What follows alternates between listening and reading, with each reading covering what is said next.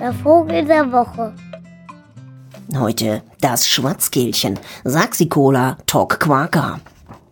Das Schwarzkehlchen ist überall dort heimisch, wo es heiße Flüssigkeiten zum Trinken gibt. Dort treffen sich dann meistens zwischen drei und 15 Tiere, jedes eine kleine Tasse mitbringt und unterhalten sich nach bestimmten Regeln über die Ereignisse der letzten Zeit und die vermutlich eintretenden in näherer Zukunft. Ab und zu bringen einige Schwarzkehlchen erbeutete Meisenringe und andere Knabbereien zu diesen bevorzugt am Mittwochnachmittag abgehaltenen Treffen mit. Ein solches Treffen läuft fast immer nach folgendem Schema ab. Erstens Begrüßung jeder jeden.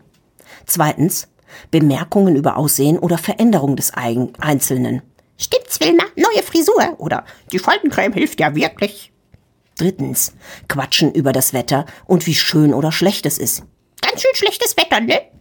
Viertens Heranschleppen von Tee oder Kaffee, gegebenenfalls auch die mitgebrachten Fressalien aber Linda, das wäre doch nicht nötig gewesen. So ein leckerer Mutterkuchen. Alle Oh und Ah. Fünftens, das Hauptthema. Entweder A liebt B, der aber mit C zusammen ist, die von D A's offiziellen Verehrer gehüllt wird, während E von allem nichts mitbekommt, weil er mit F bis M zusammen eben gerade irgendwo in der Nachbarschaft auf Kaffeeklatsch ist und den Fehler macht, nicht hier zu sitzen. N, O und P haben das Thema gerade vorige Woche noch durchgeklatscht oder Z ist beim Meisenringklauen erwischt worden und versteckt sich nun bei X vor Y, der an dem Meisenring irgendwelche Eigentumsrechte geltend macht. Und eben diesen Ring klaut nun ein zweites Mal W, und zwar auf einem Kaffeeklatsch vor einer Woche von V, U, T und S, wird aber von Q erwischt, der das Diebesgut konfisziert und dieser Runde hier zur Verfügung gestellt hat. Lecker übrigens. Oder N hat sich ein Luxusnest geleistet, obwohl er und seine Freundin M gar nicht genug Geld für sowas haben. Wahrscheinlich hat Kredithai K seine Finger auch noch im Spiel. Oder, oder, oder. Sechstens. Verabschiedung jeder jeden guten Tag und besseres Wetter wünschen. Siebtens.